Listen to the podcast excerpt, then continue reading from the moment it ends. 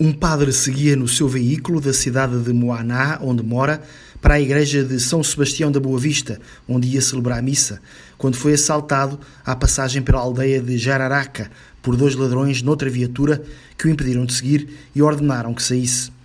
Sucede que, como tudo isto se passou em cidades da paraense Ilha do Marajó, separada pelo continente pelo delta do Amazonas, os veículos em causa eram lanchas e, ao ser obrigado a sair da sua, o padre ficou à deriva no mar.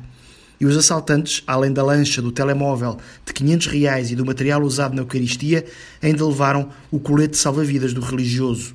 Por 15 minutos, o padre aguentou-se à tona da água, mas cansado começou a fraquejar.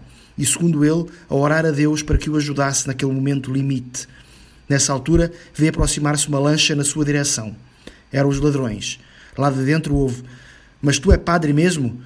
Após a resposta afirmativa, os criminosos puxaram-no para dentro da sua lancha, levaram-no até um barquinho que passava e pediram ao pescador para levar o padre, são e salvo, até à margem.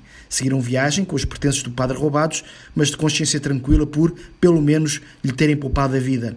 O padre, Mateus Tavares dos Santos, perdeu lancha, telemóvel, dinheiro e material da missa, mas viu a sua fé em Deus sair renovada da aventura.